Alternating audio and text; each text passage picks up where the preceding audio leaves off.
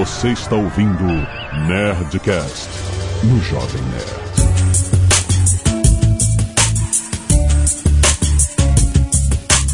Landa, landa, landa, nerds! Aqui é Alexandre Antônio Jovem Nerd. Eu sempre tenho zero moeda no Mario Odyssey. Porque minha filha joga e ela gosta de se atirar nos abismos. Aí sempre zero as porra das massas. Aqui é o Paulo Silveira e eu não gostei do último Zelda. Ih, caraca! Nossa, mãe do céu. Aqui é o Maurício Linhares e eu só tenho o Switch porque foi presente. Aqui é o André Breves e eu acho bizarro o Sonic no Nintendo. É, meu amigo, quem ganha a guerra conta a história. É McDonald's em Moscou. Muito! Aí, caralho. Ai, caralho. Não, pode ir embora. Valeu. Aqui é o Zagal. Ele falou que queria chatbot, pô. Aqui é o Zagal, eu tô por aqui mesmo, mas fica à vontade. Ai, eu posso esquecer que ele fica todo. não. Muito bem, nerds, estamos aqui com a temporada renovada do Nerd Tech da Lura!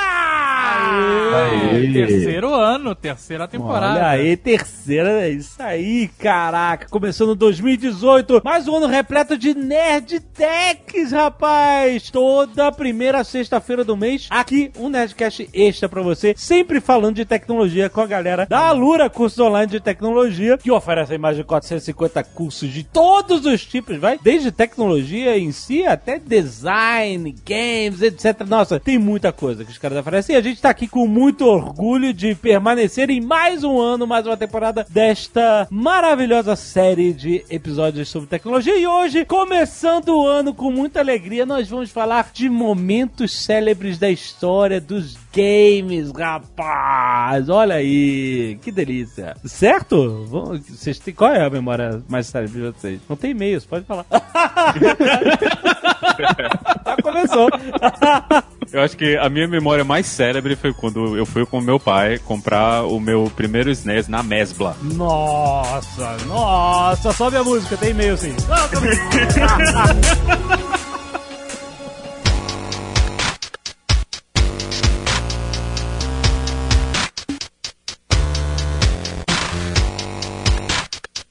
Muito bem, vamos lá, vamos lá. Caraca, Super Nintendo na Mesbla. Na Mesbla. Eu pô. ia muito na Mesbla. O motel que eu trabalhava, o gerador, era um motor, né? Um gerador, normalmente é um motor de caminhão comprado na Mesbla. Um motor de caminhão. motor motor de de caminhão? É, Você ia na Mesbla, ah, olha aqui, um motor. cara, eu não, quando eu cheguei lá, já tinha esse gerador lá. e eu sei que ele era da Mesbla, é porque era um motor gigante, como se fosse de caminhão. Ah. Tinha radiador, tinha tudo. E tava lá Mesbla, plá, placona assim, Mesbla. Sério? É? Caraca, cara, que coisa. A Mesbla vendia de tudo, cara. Não, mano, maravilha, né? Não existe fazer Até isso, Super né? NES. É, vezes, de gerador pra Super NES. Gerador pra Super NES. E eu dei azar porque o meu Super NES não era o que vinha com Super Mario, era o que vinha com Super Punch Out. What? Era. Caraca, que sacanagem! Ninguém sabia, né, o que era isso. Você só sabia quando eu cheguei em casa que eu abri, que eu peguei e cadê o Mario? Não tem Mario, tem um jogo de boxe no meu, no meu Super Caraca, cara, Nintendo. mas que despejo de encalhe. É um momento triste. Caralho, maldita Mesbla. Putz, grila. Tá, tua caixa tá fechada com o Durex? Porra, cara. Que Não, era, era, uma, era uma das opções que vocês podiam ter. Eu acho que eu só achei Super Nintendo. Ah, só tinha, óbvio que só tinha esse, é, exatamente. Ele tava lá, ele era sobra, ninguém comprou, então, ó, passa esse aqui pro besta lá que não sabe o que tá comprando. Você tem sorte, você teve um Super Nintendo, cara. Nessa época, a gente comprava, era, era videogame, console pirata, cara. Phantom System, Dynavision. O mercado era muito louco, cara. Na década de 80, 90, cara. Não tinha regulamento, não tinha nada, cara. Mas hoje em dia é porque você podia usar os jogos, né? Tem isso. Você comprar e pegar um jogo original de Nintendo, encaixar no Phantom System e tava rodando. É que nem Atari e Dactar, né? Antes disso. Dactar, é. Eu tive um Dactar. Dactar era um genérico da Era um Atari? genérico do Atari. Caraca. Eu acho que no Brasil quase ninguém teve Atari, né? Todo mundo teve Dactar. Eu tive o Dactar também. Na, o Atari eu tive mesmo, mas o. O Jovem Nerd é riquinho. Que riquinho, eu suíça. Eu ia... Que, rapaz. Eu ia pra casa do meu vizinho que tinha o Super Nintendo e lá jogávamos Super Mario World é, e, e- e afins. Mas Primeiro teve o Nintendo, né? Depois tinha veio o Super Nintendinho, Nintendo, Nintendo, exatamente. Quadradinho, tinha portinhola. Quadradinho que você é, a torradeira de lado. É isso aí. Famicom. e. e O aí- Super Nintendo veio depois. Sim, Super Nintendo depois, é evolução. Mas o, o, o, o, o que eu, Eu tive lembro. o Nintendo, a gente comprou quando a gente viajou pros Estados Unidos. Hum, caraca, me chama de riquinho. Ah, porque tu nunca viajou pros Estados Unidos. Não, mas porra!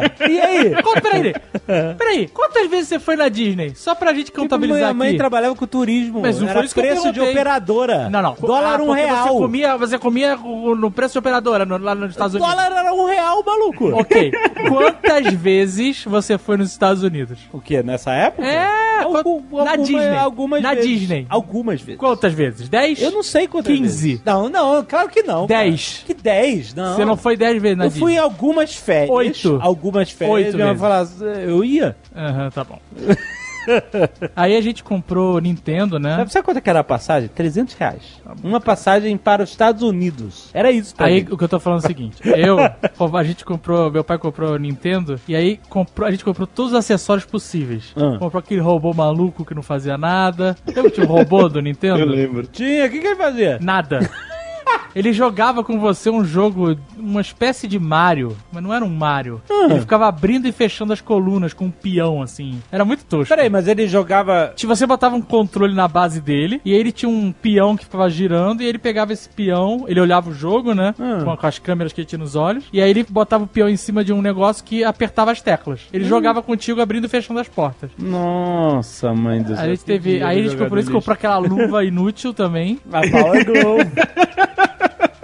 Era irada. Não era, cara, não era. Depois de meia hora jogando, você não aguentava mais ficar com a porra do braço levantado. É, isso que é foda. né, cara? Tinha que ficar toda hora mexendo o polegar. me- Puta, era horrível jogar com aquilo. E tinha a arminha, né? A arminha era tradicional do Duck Hunt. Duck, mas Duck Hunt não era Master System? Não, não tinha pro Nintendo? A gente tinha um desses. Vocês tinham. Nintendo tinha arminha. Armi- Não, eu sei que tinha na minha Nintendo, mas o Duck Hunt mesmo que eu não lembro. E o jogo de futebol que você jogava? Como é que era? Superstar. Como é que era? International Superstar Soccer Olha Deluxe. só. Era esse mesmo. Eu comprei um Super Nintendo Ah, usado. Super- Eu acho que esse já era Super Nintendo. Porque eu lembro que eu comprei. não- Eu nunca fui de ter videogames, meus irmãos gostavam mais e tal. Mas esse do futebol já era um jogo mais recente, né? Antigo recente, né? Porque pra gente. Já, que já era Super Nintendo já nessa época. E aí eu comprei um Super Nintendo de um amigo meu, usado, só pra jogar International Superstar Soccer Deluxe. Olha aí essa caixa de um futebol no videogame. Que era legal porque a gente comprava aqueles boomerangs pra botar quatro controles ao mesmo tempo. ah, os bumerangues pra botar os controles. e aí jogava é. todo mundo, era bem divertido. Provavelmente isso foi em 94, né? Provavelmente. Ano da Copa. Esse é um dos grandes exemplos também da pirataria no Brasil, né? Que o pessoal reprogramava esse cartucho e colocava o pessoal do Campeonato Brasileiro. Então você Sério? tinha... Nossa. Era, o pessoal reprogramava os cartuchos. Era no hack. Era, colocava o, o- as cores dos times do Brasil e os nomes dos jogadores dos times do Brasil. Porque na, na época, a gente, ainda hoje, né? Esse jogo hoje é o que a gente chama de do Pro Evolution Soccer, né? Que é o, o da Konami. Winning Eleven. É que, é, que foi o Winning Eleven. Eu acho que no Japão, eu acho que ainda é o Winning Eleven, né? Acho que Pro Evolution Soccer é fora do Japão. Mas era, era a versão do jogo, né? Na Konami. E a Konami, ela não tinha a licença pra usar os nomes originais. Quem tinha a licença na época era o FIFA, né? Então, o FIFA Soccer da EA era o que tinha o direito de usar os nomes. Eles usavam os nomes dos jogadores mesmo, né? Os nomes reais dos jogadores. E o da Konami, que era o, o Superstar Soccer, não tinha o direito. Então, o grande artilheiro do Brasil era o Aleijo. Aleijo. Era o Aleijo. Ainda, ainda tem muita gente que. Que deveria ser quase- quem? Eu, eu acho que era. Eu acho que ele, como ele era branco, eu acho que ele era mais pro Bebeto. Ele não era o Romário, né? Acho que tava, tava mais pro Bebeto eu na lembro época. do Alejo, eu lembro do Alejo. Pois é, o Ale- o Alejo tava lá no time do Brasil. Então o que o pessoal fazia, eles hackeavam. Teve alguns anos atrás alguém que fez a camiseta do Alejo aqui no Brasil. Isso, o, o Alejo, o pessoal ainda lembra até hoje do Alejo É, lá. o do- Alejo do- era famoso.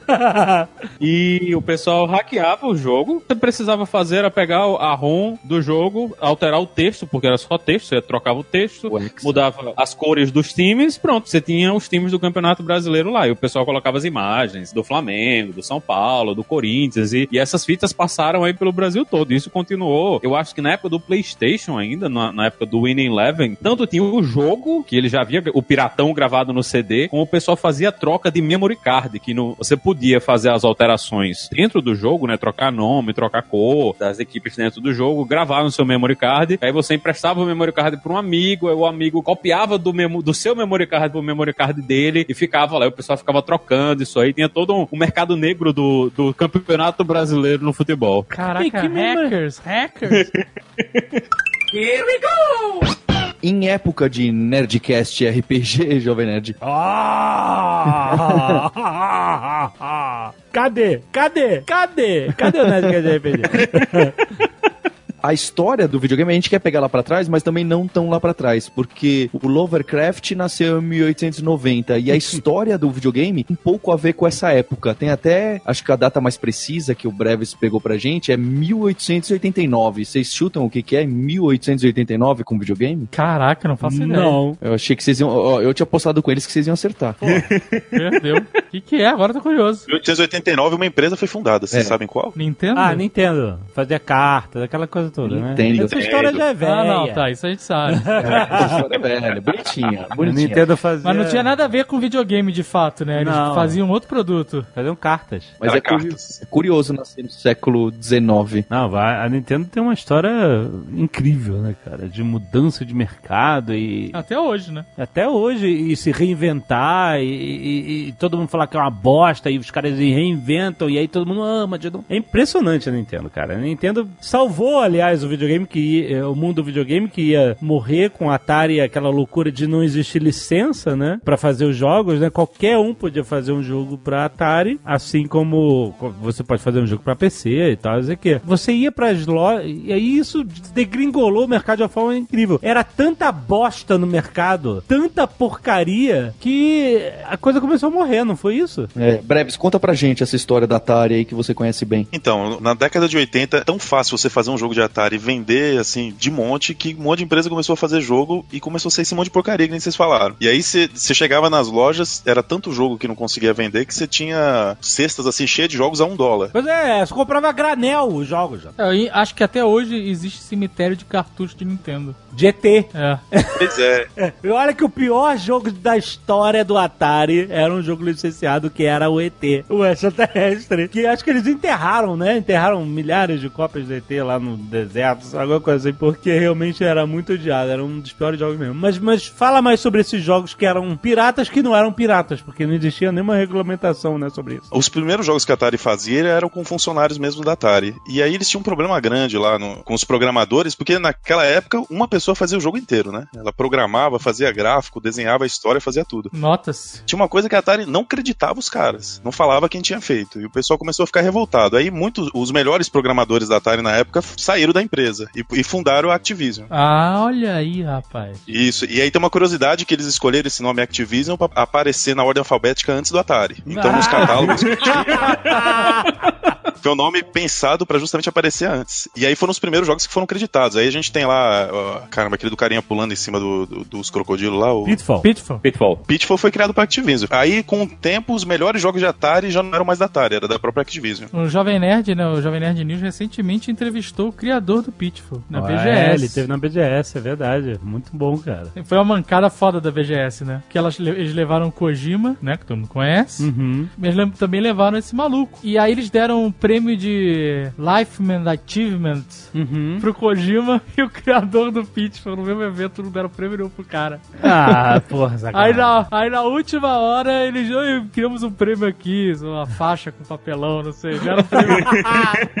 Viram a merda que estavam fazendo e. E o curioso do Atari é que, assim, eles foram responsáveis por fundar a indústria e afundar depois, né? Mas no, no- na década de 70, quando surgiram lá, o Nolan Bushnell, ele foi uma das primeiras empresas a criar essa cultura do Vale do Silício. Era tudo uma galera doidona lá, hippie. O pessoal ia trabalhar de chinelo, cabelão. E, inclusive, quem trabalhou lá na época foi o Steve Jobs. E o Steve Wozniak, os dois fundadores da Apple, trabalharam lá. Na Atari? No Atari. Não sabia. E o jogo Breakout, lá, que alguns conhecem como Arcanoid, o clone, um dos criadores foi o Steve Wozniak da, da Apple. Muito bom. Aquele que você controla um. É tipo um Pong com, contra um muro. É isso. Você controla, né, uma plataforma de um lado pro outro e aí a bola fica quicando ah, no muro eu sei que eu joguei. e desce. É, é do Wozniak, né? Olha aí. Inclusive que o Wozniak, não foi esse que o Wozniak falou que descobriu depois lendo o livro do Steve Jobs que o Steve Jobs pagou tipo muito menos do que ele recebeu e aí o Steve Wozniak chorou essa merda.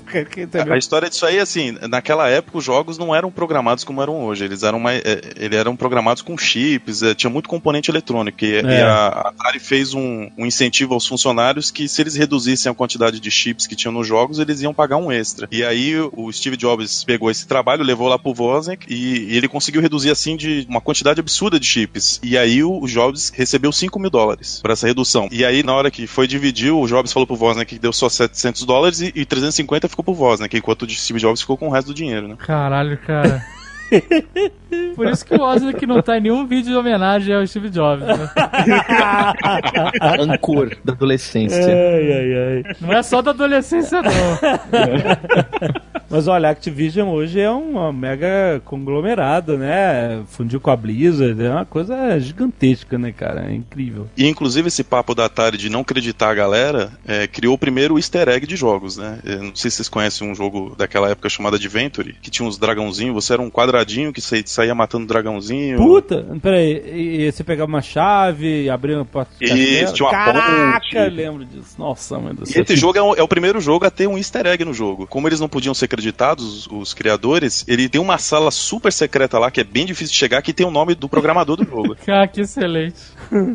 Muito bom. O Doom também tinha uma, um easter egg com o criador, do- não lembra? Você achava, entrava numa parede e tinha a cara dele lá na parede, etc. Atrás da cabeça do último chefão, né? Na Do verdade, último você, tipo, chefão, isso aí, pode crer. a, maneira, a maneira de se matar o chefão era atirando na cabeça do John Romero ou Carmack? O Romero, o John Romero, o designer. E, inclusive, enquanto o, o último chefão lá tava falando, você escutava umas vozes que pareciam meio ao contrário lá, tipo o disco da Xuxa. Mas aí quando a galera desinverteu e ele falava assim: pra você me matar, você tem que atirar na minha cabeça, John Romero. Só que invertido, né? E tá a cabeça dele atrás. Porra, mas era a única forma? A parada tava toda escondida, cara. Não é possível. Então, você tinha que atirar num buraquinho que tinha na cabeça do chefão. E lá atrás tinha a cabeça do John Romero numa estaca. Só que Ah, você é. só via se você usasse cheating. Você não, você não conseguiria ver normalmente, né? Ah, não, isso não dava pra atravessar. Só com cheating. Só se você usasse aquele DDQD lá. ID Clip, eu acho que era pra passar as paredes. ID, caraca, você lembra do código, cara. Parabéns. Eu joguei bastante. DDQD lembro. Ok, esse era o clássico, mas pô, ID Clip foda. mas não tem um lance que a Atari foi comprada pela Warner? Teve, teve. E aí, os caras que trabalhavam de chinelo e bermuda, de repente chegou uma galera corporativa lá que não entendia bem qual era a vibe da, da Atari e eles não souberam conduzir o negócio do jeito que estava sendo conduzido, né? Eles tentaram botar ordem e tal, mas a, a parada não funcionou muito bem e isso acabou sendo um dos motivos, né, da, do downfall ali da Atari no mercado. Então, o, o Nolan Bushnell lá, ele precisava de grana pra fazer o Atari 2600, que era uma revolução na época, né? Ele precisava de dinheiro. E o jeito que ele encontrou de financiar a criação do, do videogame foi vendendo o controle pra Warner. O Atari 2600 surgiu por causa dessa venda, mas também acabou com tudo porque eles achavam que videogame era só você lançar um cartucho. A, a- a Warner era só lançar vários cartuchos que ia vender fácil, porque vendia muito na época. Uhum. Mas aí foi esse descontrole da Warner que levou a- ao Game Crash lá da década de 80. Foram uns 30 milhões de dólares nessa compra aí, cara, de, de investimento, né? É a grana. Isso em, Naquela 1970 época, então? em 1976, porra, cara, é muita grana. Valia muita grana. Mas fala um pouco desse crash. Por incrível que pareça, a gente só vê a indústria de videogames crescendo, mas não parece que em algum momento ela teve em risco. Pois é, na, na década de 80, o mercado de games nos Estados Unidos acabou. Tanto que é, ficava encalhado o videogame o pessoal que achava que não, não ia voltar mais, que o negócio era computador a partir daquela época lá. Uhum. Mas no Japão, a indústria de games estava forte. E aí, quem a salvadora, como vocês lembraram lá, foi a Nintendo quando eles foram para os Estados Unidos. Que lançaram o, o- o Famicom lá, que era o NES, né? Uhum. E eles fizeram justamente o inverso do que a Warner estava fazendo quando controlava a Atari, que eles começaram a controlar com mão de ferro o lançamento de jogos lá para evitar essa inundação de jogos porcaria no mercado. Sim. Inclusive, tinha umas restrições do tipo: a o seu estúdio pode lançar no máximo três jogos por ano, quatro jogos por ano. E aí eles arrumavam um jeito de burlar, criando uma empresa só de fachada para conseguir lançar mais jogos. jogos no, pra plataforma. Então, mas não tinha, por exemplo, hoje em dia, se eu quiser lançar um jogo pra PlayStation, porra, é todo um universo de autorizações e, e, e checks e, e, sabe, não é uma coisa tão simples. Você consegue lançar, mas não é uma coisa tão simples. Você precisa estar dentro das conformidades da plataforma, aprovado e tal, não sei o quê. Ainda não existia isso? Os caras. Ou existia? Então, com a Atari, qualquer um podia chegar e programar. É. Porque eles não tinham nenhum dispositivo de segurança para evitar isso. A Nintendo, quando lançou o NES, eles botaram um chip lá que só dava o acesso para quem eles quisessem. Uhum. Então levou um bom tempo o pessoal conseguir fazer uma engenharia reversa lá para bypassar esse chip aí. Então foi desse jeito que eles começaram a conseguir controlar o mercado. Mas você também não podia dizer, no, no caso da Nintendo, além de ter o, controle, né? A gente, como todo bom brasileiro, a gente viu como a pirataria tomou conta do mercado no Brasil, né? Então, o normal era a gente pegar o jogo pirata, mas outra coisa que você não podia fazer também era associar o seu jogo com a Nintendo. Então, se você estivesse fazendo seu jogo pirata, você não podia fazer propaganda. Você não ia ter a Nintendo ajudando você a vender o seu jogo, você não ia ter o seu acesso aos jogos nas grandes lojas de, de varejo, né? Então, não, não valia a pena para você, estúdio de jogo, fazer um jogo pirata, né? E tentar colocar ele no mercado, porque ninguém ia comprar. Ele não ia chegar para ninguém conseguir consumir, né? Então. Tinha aquele famoso Nintendo Seal of Quality, né? Pois é, tudo isso fazia diferença no mercado, porque todo mundo estava muito queimado, né? Quando a Nintendo chegou nos Estados Unidos, eles demoraram muito a convencer as lojas, colocar o, o, o Famicom, né? O, o, Nintendo nas lojas, porque todo mundo pensava, ah, a gente vai colocar isso aqui, vai encalhar do mesmo jeito dos Ataris, ninguém vai comprar. E eles tiveram que brigar muito para conseguir convencer o pessoal nos Estados Unidos a, não, vamos lá, vamos colocar esse videogame aqui e vamos tentar vender. E quando eles colocaram, foi já perto do Natal e foi uma explosão, né? Foi a loucura e o, o mercado de jogos, ele se transformou e a gente teve essa mudança que o mercado de jogos ele era praticamente todo nos Estados Unidos, na América do Norte, e agora ele se volta todo pro Japão. Até os anos 90, ali, os grandes designers de jogos, as grandes empresas de jogos, todas as que a gente lembra dessa época, são sempre do Japão, né? A gente vai pensar na Nintendo, a gente vai pensar na Sega, vai pensar na Konami, vai pensar na Square, e são todas empresas japonesas fazendo jogos para o mercado, né? Tanto lá no Japão como o mercado nas Américas e na Europa, que eram os grandes mercados consumidores aí disso.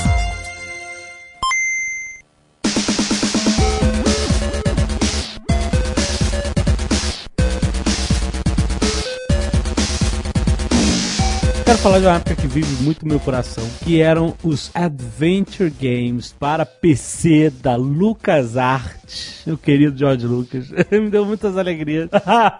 Começando com Monkey Island, cara, que foi uma, uma série magistrosa, cara. Eu joguei o primeiro Monkey Island, instalação em disquete, no monitor VGA com 16 cores. Era uma, era uma Cara, era uma tosquice muito engraçada. Não, eu não falava inglês e, é, e, o jogo era todo em inglês e eu não sei como a gente jogava isso. Eu e meu amigo Guilherme.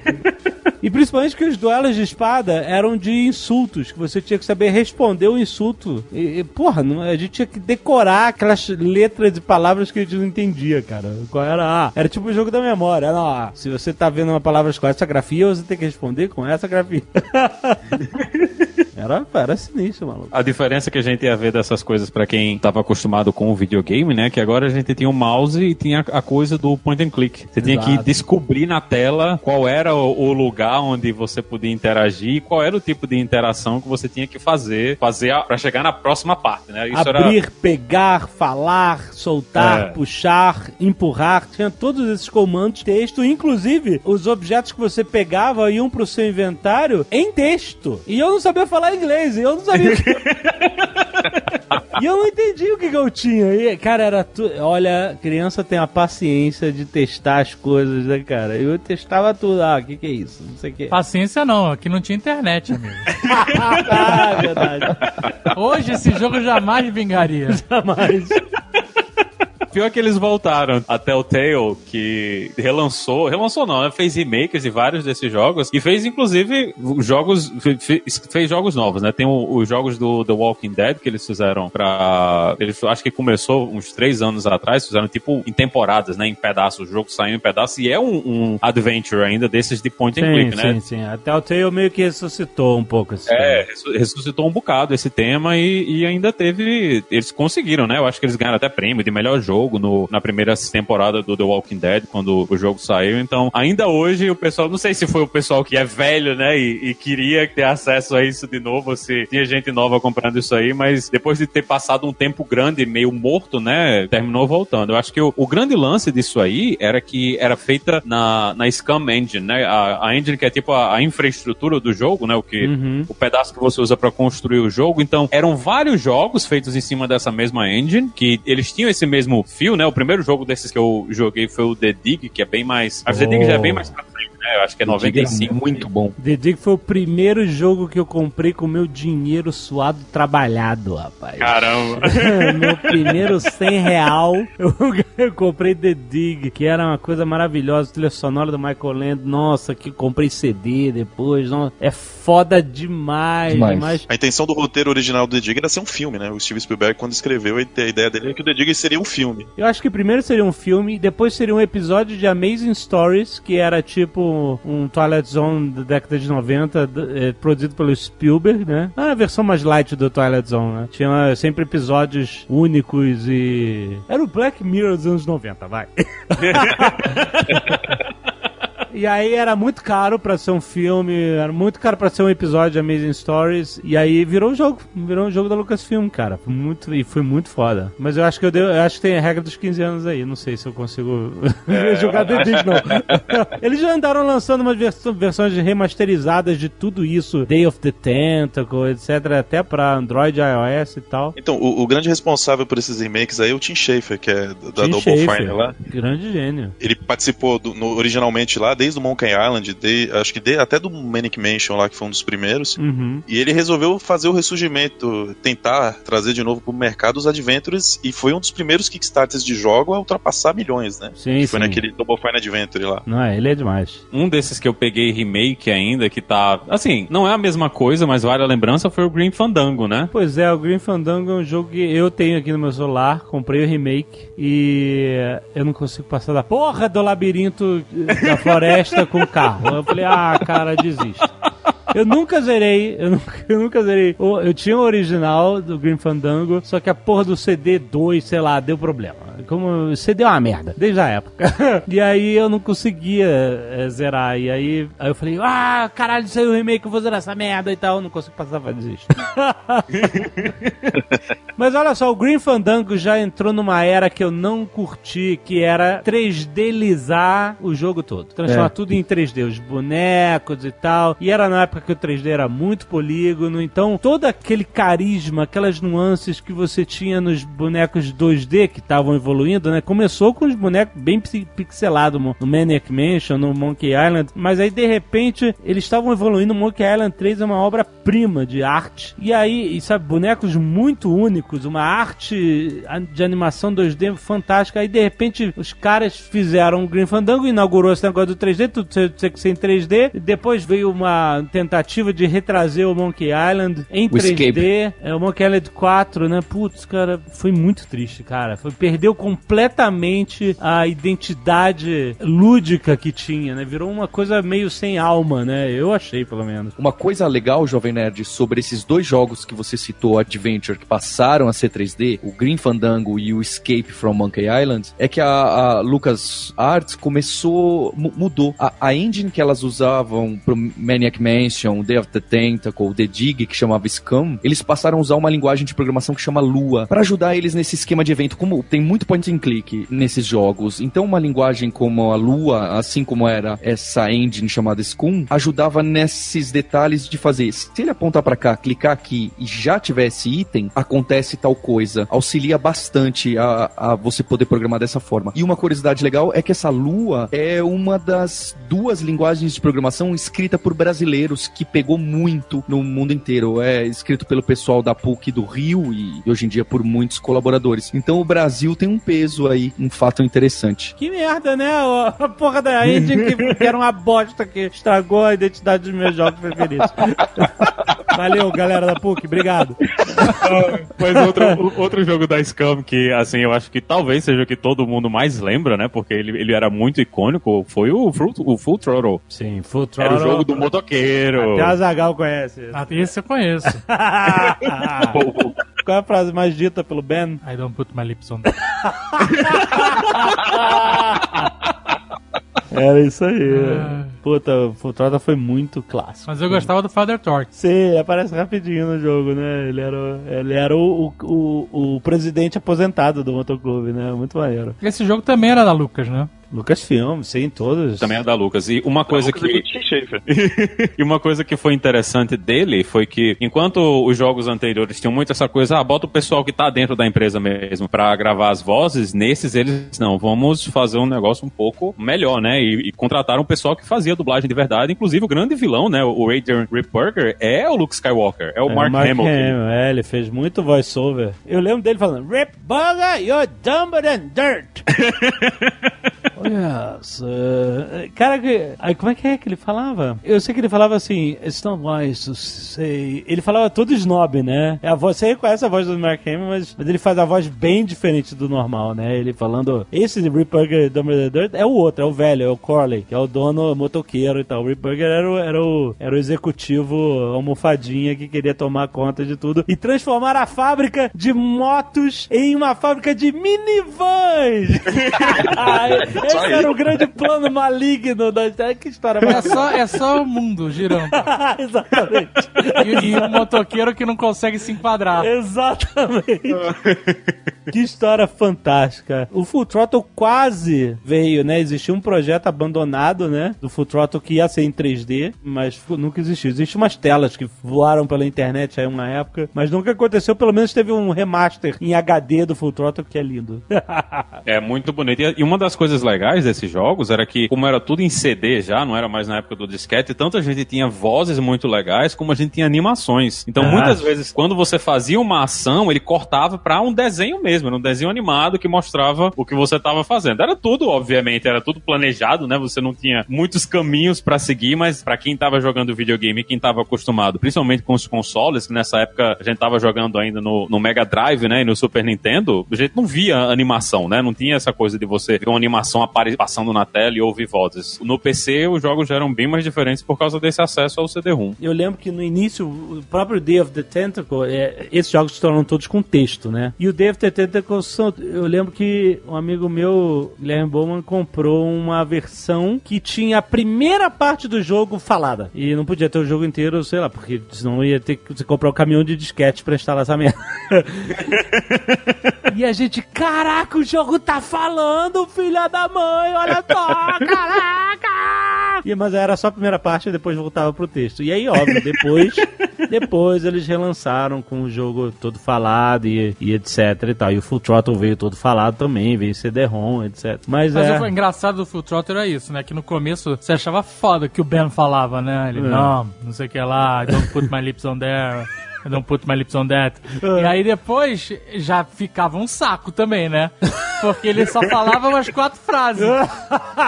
ah, se isso não fosse diálogo, né? É, aí- aí- Você tentando pegar as coisas e ele falando assim, não, não, não, não, não, É. não fazer isso. Exatamente. Eu gosto, eu gosto do início que ele fala assim, you know what might look better on your nose? Com aquele, não, o dono do bar. Aí ele pega a argola do nariz do cara, joga no bar e ele fala, the bar. Puta, Era muito badass.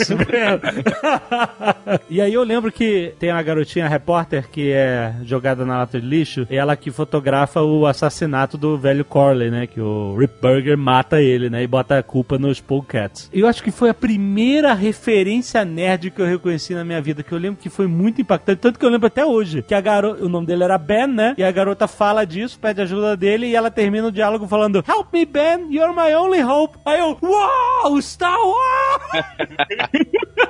Eu reconheci essa referência, eu me senti o Capitão América, cara. Eu achei muito foda, que, me- que marcou, eu lembro até hoje dessa merda. Eu achei de, de tão maneiro. Isso era o fanservice. Não, não, isso era só uma referência que Não, hoje tá chamam certo. de fanservice. É, é uma referência. Mas era só uma Era referência. só uma referência. Fanservice é a referência gourmetizada. Gourmet- é, muito bom. E a gente falou muito de- do mundo antigo dos jogos, mas tem o, a- o fundamento do que é a indústria hoje, né? Que é o pessoal da id Software lá, o John Carmack. E o cara era um gênio da programação da época, né? Poucos conseguiam competir com ele. Ele começou a conseguir fazer coisas no, no PC, que era super primitivo na época, começou a fazer coisas que se só via em videogame. Inclusive, o, o primeiro jogo, a primeira engine dele que ficou famosa, que foi do Commander King, ele começou fazendo um clone do Super Mario 3 lá, do NES. Ah, é? Eu não sabia disso. O, o teste da engine dele, que era pra fazer jogos estilo de plataforma, eles fizeram um clone lá, tentaram vender pra Nintendo, a Nintendo não quis, ainda ameaçou eles de processo, eles falaram, então beleza, então vou fazer um jogo aqui e lançaram o Commander Queen lá, que foi o, o- a gênese do, da id Software. Uhum. A Nintendo falou que não porque a Nintendo justo respondeu: Eu não quero Mario no PC, eu quero no Nintendo porque eu quero vender os meus consoles. Então, Claro, claro, faz sentido, né? A Nintendo, eu acho que eles foram mais felizes em, em criar esses jogos que são vendedores de console, né? No Super Mario Bros, no Super Mario World e, e até hoje, no Super Mario, até o Super Mario Odyssey, cara, é uma coisa inacreditável, né? Os caras estão... Tudo bem que o Zelda foi o primeiro console seller pro Nintendo Switch, porque era também o único jogo, mas, mas o, os caras sempre conseguem revolucionar a própria marca, mesmo que ele tá revisitando, né, um negócio de décadas de idade, né, cara? É muito impressionante como eles sempre conseguem se reinventar. A id Software, além deles serem o início do que é a indústria de, de jogos hoje com relação a 3D, né? Porque a gente vai falar mais disso, mas eles também começaram a revolucionar junto com a Apogee um, um modelo de negócio que pegou muito na época, que fez crescer o boom dos jogos de PC, que é o shareware, né? Que também era a única maneira da gente conseguir os jogos aqui no Brasil, que a gente copiava doidado. Você recebia a primeira parte do jogo, geralmente era em episódios, o primeiro episódio era de graça, eles incentivavam você copiar e passar pros amigos, e se você queria Sim. o jogo completo, você tinha que comprar. Sim, sim, e tinha revistas, a, a roda, esse troço, etc, né? Mas é engraçado, o Wolfenstein 3D, que foi o primeiro jogo que realmente popularizou a, o first person shooter, né? Ele não era um jogo 3D, né? Ele era um 2D fake de 3D, né? Nem o cenário era 3D. Tinha uma e isso foi muito usado no Super Nintendo, até no, no F0 e etc. Toda aquela pista, aquilo, mas na verdade era um, era um mapa 2D que tinha uma perspectiva, ele não era de fato um algo 3D. Tem um nome essa porra que eu não lembro. E o próprio Doom depois, né, o próprio mapa ainda era assim, e o resto tudo era 2D, os personagens, os inimigos, as armas, tudo era 2D. E eu acho que só no Quake é que a gente vai ver realmente todo o cenário virando 3D, os personagens, etc. Eu nunca consegui entender como as pessoas tinham medo de Doom. Nunca. De Doom? É, Porra, os bichos, os bichos vinham tudo pra cima. Era foda, maluco. Cheio de demônio essa porra. é só um jogo, vocês sabem disso. né? Ah, começa não. Outro dia tu tava pulando lá jogando Alien Isolation, compadre. Ficou com cãibra na perna. Câmera é falta de potássio. Eu lembro que um amigo meu passou o jogo, falou, ó, esse jogo é sinistro, né? Eu, eu botei lá, joguei, eu... Caralho, eu nunca consegui entender, cara, esse medo de, de Doom.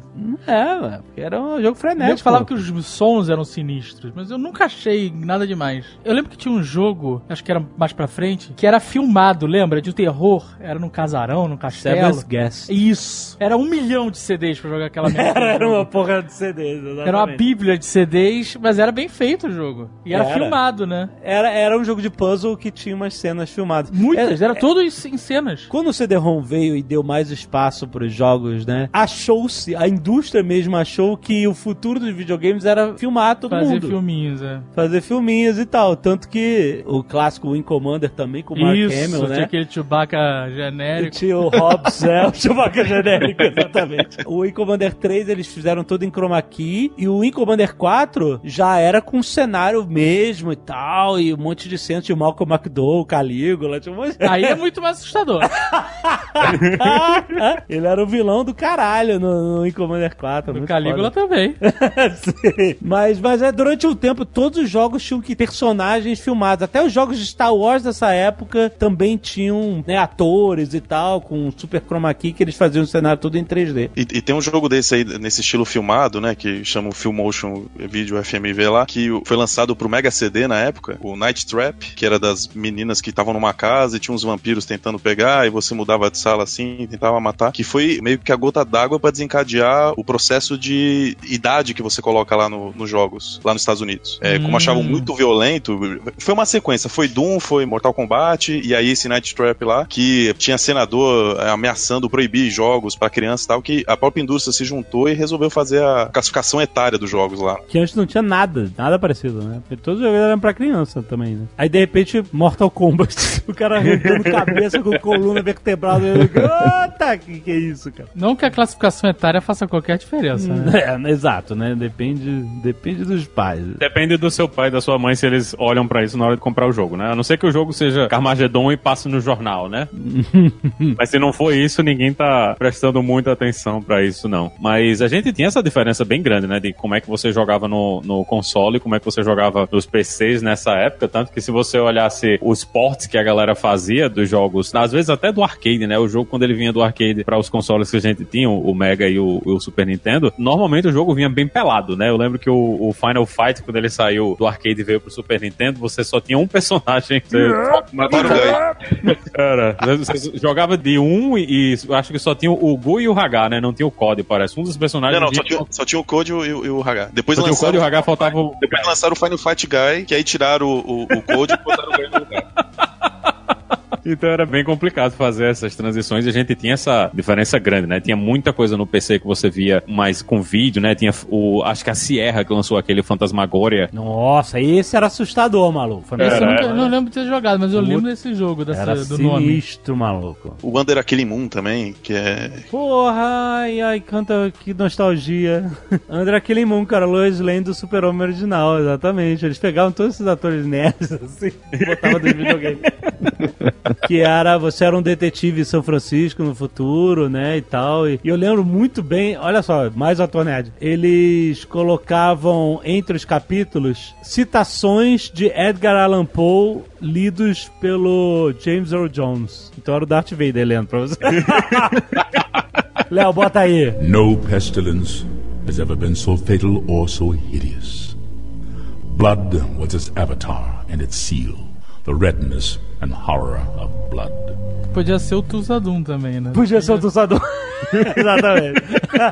eu fiquei chocado porque eu achei a trama Under Killing Moon incrível. Olha que inovador. O cara construiu uma, uma estação espacial pra que o grupinho dele, aceita lá dele, vá pra estação espacial, eles destruam a vida na Terra eles recolonizem a Terra. Que original. E aí tinha um James Bond velhão com essa mesma história. O cara foi, simplesmente copiaram a trama na cara dura.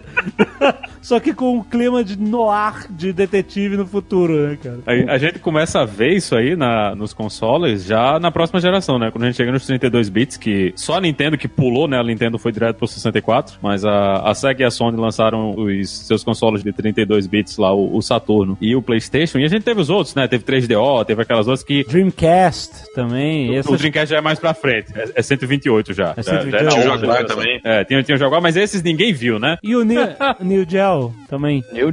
Eu já quatro também. botões. Os, os seus eternos quatro botões e o loading eterno, né? Que você, você pagava uma hora pra jogar, era meia hora de loading quando, quando você tava na, na locadora pra jogar no Neo Geo. Mas, mas vocês pensam, o Neo Geo é o videogame dessa geração que mais teve jogo lançado. O último jogo acho que foi em 2012, por aí. É, What? Meu Deus.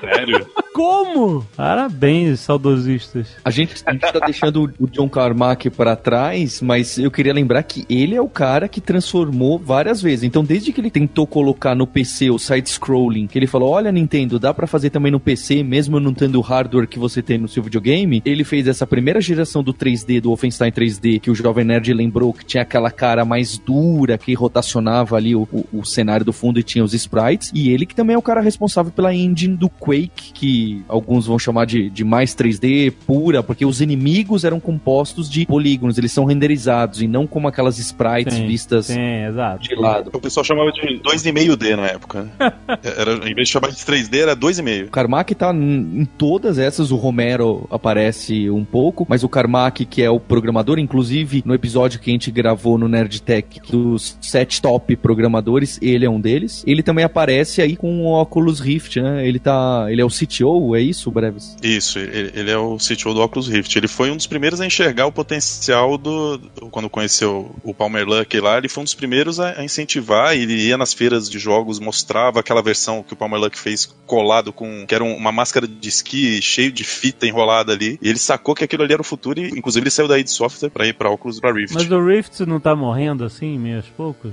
Ih, jogou dinheiro fora, Jovem Nerd? Não, tem o Vive. O Vive que tá. Você tem o Vive. O Vive que tá sobressaindo. Não tem isso?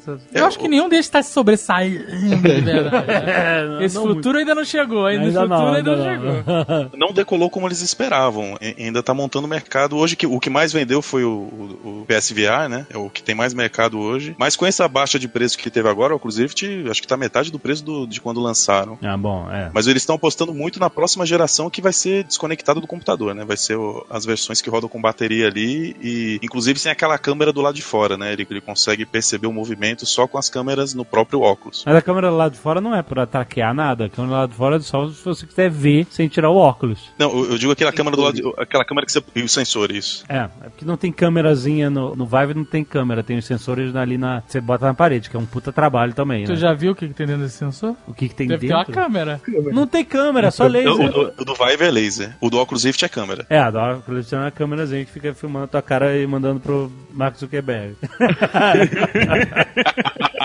E, e é curioso, eh, puxou lá do John Carmack, que foi meio que popularizador do, do FPS, que virou toda a indústria de videogame depois. Depois só saía FPS pra tudo quanto é lado. Eu amo, mas ele realmente começou a matar. Eu, eu- eu- na época eu culpava a morte dos Adventure Games pro crescimento dos FPS. Pô, todo mundo agora só quer jogar FPS, ninguém mais joga Adventure Game. É curioso que no Inter, ali entre Doom e Quake, que ele ficou muito tempo desenvolvendo Quake, é, surgiu o Duke Nukem 3D, né? Que fez um sucesso absurdo, ele tinha muito mais recursos do que tinha o Doom, né? Quem fez foi, quem fez a engine foi um menino chamado Ken Silverman, que tinha 17, 18 anos na época. E o curioso é que a primeira versão da engine, quando ele tava aprendendo ainda a programar, ele fez no, não sei se vocês lembram, no, no DOS vinha um, um Quick Basic. Caralho. A primeira versão, quando ele tava investigando como fazer aquilo, ele usou, ele fez a primeira versão em Quick Basic, inclusive com muita ajuda do John Carmack, apesar de ser considerado John Carmack ajudou ele pra caramba. Mas o, apesar do Duke Nukem se chamar Duke Nukem 3D, os personagens eram todos em 2D ainda, não eram? Isso, é, é mais uma engine 2,5D, né, que eles falam. 2,5D, exatamente. Mas eu lembro que apareceu você no espelho, era do caralho. Caralho, você se vê no espelho. Bom. Esse Duke Nukem, que quando você morria, via um cara e falava, You lose! Era esse? Acho que não. não, cara. Esse Duke Nukem era aquele que se oferecia dinheiro pras meninas e elas mostravam, levantavam o sutiã. É, ele era politicamente incorreto em muitas coisas. Tinha drogas. Mas, e aí todo mundo ficou esperando, sei lá, 12 anos pra, pra continuação do Duke Nukem e foi uma decepção inacreditável. foi um projeto todo... Alguém Suave. realmente ficou esperando 12 anos Não, por isso? não ficou esperando, mas todo mundo, caralho, é, foi tipo a porra do Chinese Democracy do Guns N' Roses. Eu Entendeu? não fiquei esperando, já Não, eu sei, mas todo mundo, caralho, quando é que vai lançar? Quando é que vai lançar? Quando é que vai lançar? E aí quando veio, toma. É, expectativa. é um monte de expectativa. Exatamente. Passou da idade. Demorou muito pra conseguir lançar. Exato. Gente, vocês- eu não sou mais adolescente. E o que, que adianta agora, vocês lançarem? Depois de GTA, né, não tem mais a mesma graça, né? É tipo Alanis Morissette. Por que, que você vai lançar um CD novo? Eu, eu já, eu já tenho mais de 20 anos. Pra quê? Mas você parar pra pensar, é, o cara que vai lançar, por exemplo, Duke Nukem 4, sei lá, como é que chama? 4D? Forever. Até forever. Do- Forever. Ele nu- ele nunca, esse projeto nunca vai dar certo. Porque ele tá competindo não só com todo o mercado atual de jogos, Sim. como não a sua lembrança do jogo, mas a sua emoção É. com o jogo. É, e você jogou mil outros Exato. jogos e evoluiu na sua forma de encarar um jogo e se a parada não for Então, mega... emo- só ficou a emoção do Exato, jogo. Não ficou exatamente. mais o gameplay, essas coisas. Essas coisas já, já foram embora. Já. Você só tem o seu saudosismo É. de jogar Duke Nukem quando não tinha nada melhor. Exato. E é a, u- muito difícil superar isso. a única quebra dessa regra, CS. que os caras jogam o jogo com a mecânica de 15 anos atrás e é um sucesso, tem campeonato mundial e o cara. Eu falei, gente, vocês já jogaram Battlefield? Vou ficar ofendido. eu sei que vão. eu, mas eu entendo, ele tem uma identidade, uma coisa do esporte, é assim, ele tem uma identidade única para aquele propósito, né? É tipo você reclamar, uma vez eu fui reclamar do, fui falar assim pro Almôndega, pô, mas só tem esse mapa, não tem outro mapa. Você joga sempre no mesmo mapa. Do LoL. Do LoL, é. Não tem variação nenhuma, é sempre, você não enjoa. Aí ele falou assim, ué, futebol é sempre no mesmo mapa. É, toma Aí eu essa. falei, é, você. E o got a point. né? O que muda é a dinâmica do jogo, a estratégia, etc. Né? Não interessa a- o cosmético e tal. O, o- o desafio tá inserido de outra forma ali. Né?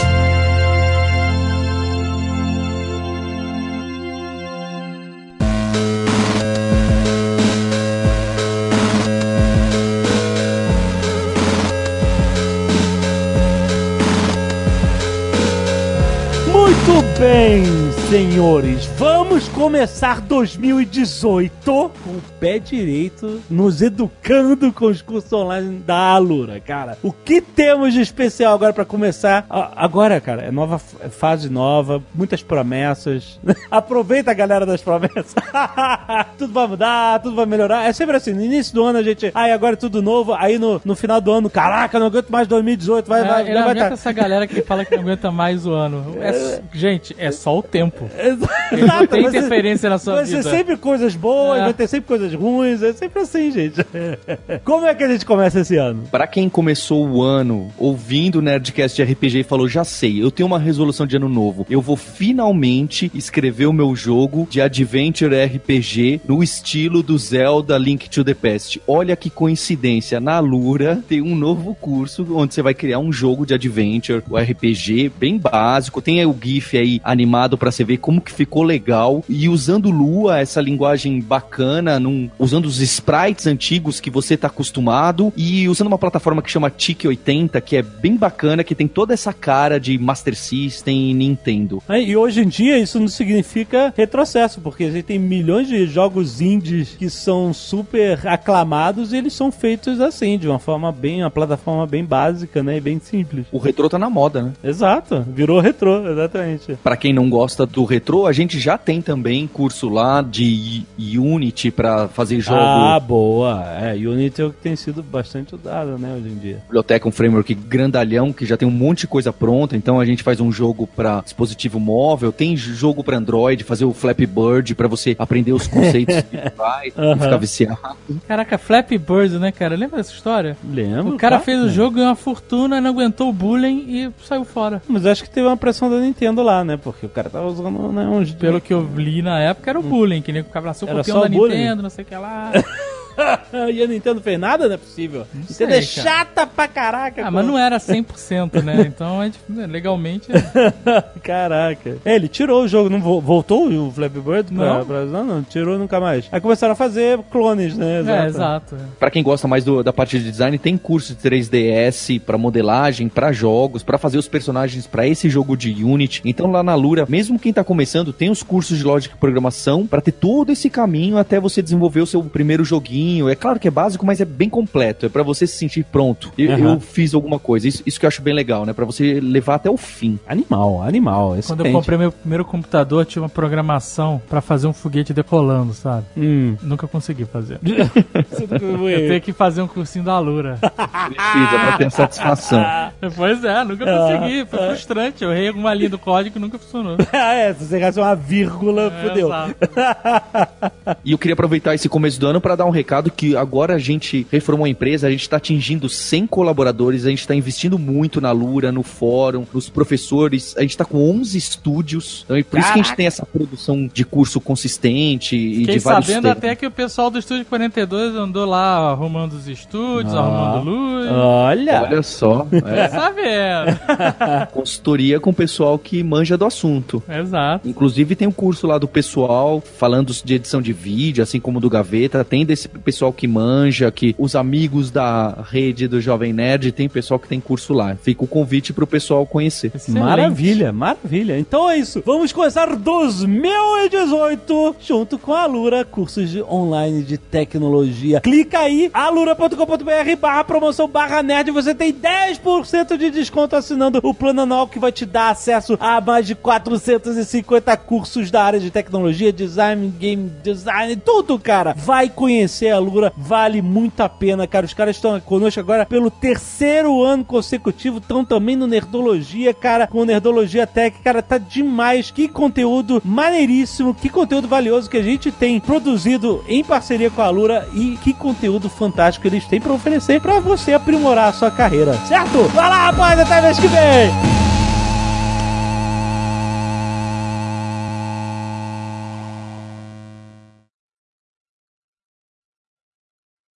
Este Nerdcast foi editado por Radiofobia, podcast e multimídia.